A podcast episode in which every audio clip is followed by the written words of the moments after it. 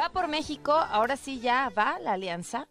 Va por el Estado de México, va por Coahuila, va por la Ciudad de México y va por la Presidencia de la República. En la línea la senadora Kenia López Rabadán, vicecoordinadora de la bancada del PAN en el Senado. ¿Cómo estás, Kenia? Buenas noches. ¿Qué tal, Pamela? Buenas noches para ti y para tu auditorio. Y sí, efectivamente, la alianza va y me parece que es una gran noticia para México para el Estado de México, para Coahuila y por supuesto para quienes creemos que hay otra forma de hacer gobierno y qué bueno, me parece que será una gran oferta política, digamos, en esta visión que se tiene de país y pues yo diría hoy es un gran día para la democracia y para México. ¿Cuál es esa otra forma, Kenia? Porque tienen de frente un gran reto. O sea, finalmente vienen con el PRI cuyo último gobierno pues prácticamente entregó en bandeja de plata a Andrés Manuel López Obrador el, poder por los escándalos y demás. Vienen con un PRD que representa a la izquierda y ustedes que representan ideas pues prácticamente eh, encontradas con aquellas que representa el PRD y de frente tienen a pues una maquinaria de propaganda brutal, pero también con ideas, al menos desde la propaganda, muy claras de lo que representan es un día trascendente porque efectivamente hay como dos visiones de país, ¿no? La visión de país que ha definido y que ha establecido López Obrador, su gabinete y sus gobiernos, que en estricto sentido para nosotros en la oposición es una visión que daña eh, al país, que daña la economía, que daña la seguridad, que daña, eh, digamos, a los ciudadanos en su día a día. Y hay otra visión, la que nosotros hemos defendido, que es la visión de la protección de los derechos humanos, la generación, digamos, esta obligación desde el gobierno de generar seguridad para los ciudadanos, una visión en donde creemos, sí, por supuesto que los programas sociales son importantes, pero también la prosperidad en cada una de las familias de México. Hoy hay dos visiones de país y claramente una de estas visiones estará encabezada por la oposición, estará encabezada por el PAN, PRI y PRD, y me parece que además las reglas claras han sido, eh, yo creo, algo de lo que ha ayudado a esta alianza.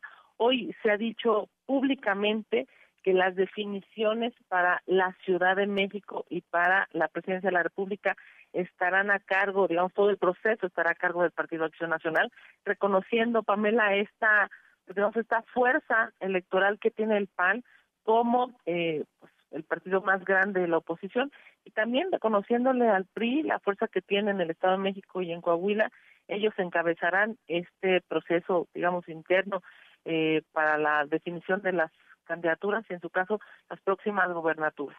¿Cuáles han sido los acuerdos más complicados para llegar a, esta decisión?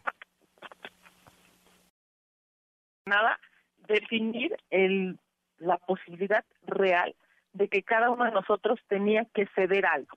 El mejor ejemplo es el Estado de México, Pamela. Nosotros tenemos un gran candidato, el candidato, eh, digamos, natural para los panistas, era Enrique Vargas, un exalcalde, coordinador de la bancada y demás, que él con una altura de miras hoy dijo, a ver, por encima de mis intereses personales e incluso del partido, está el interés de las y los mexiquenses de salir adelante y de ganar en las próximas elecciones. Y ese ejemplo, yo te diría que es muy bueno, pues va, va a ser algo que tendremos que ocupar a lo largo y ancho del país, más allá de cualquier interés particular o de grupo, lo que hay que priorizar, Pamela, es que el electorado, los ciudadanos necesitan eh, eh, tener en la boleta la posibilidad real de votar por alguien que gane, que en este caso, por ejemplo, en el Estado de México, pensar que la señora Delfina, que es una delincuente confesa, pueda ser gobernadora del Estado de México me parece terrible en términos democráticos.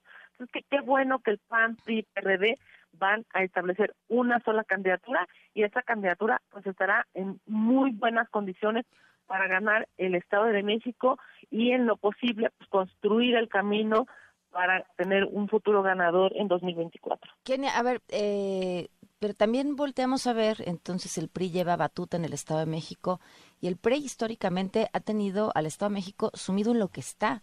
Hablemos de temas sin resolver que están cada vez peor, como el feminicidio, la inseguridad, las broncas con la policía estatal, y pues irán respaldando a un candidato del PRI.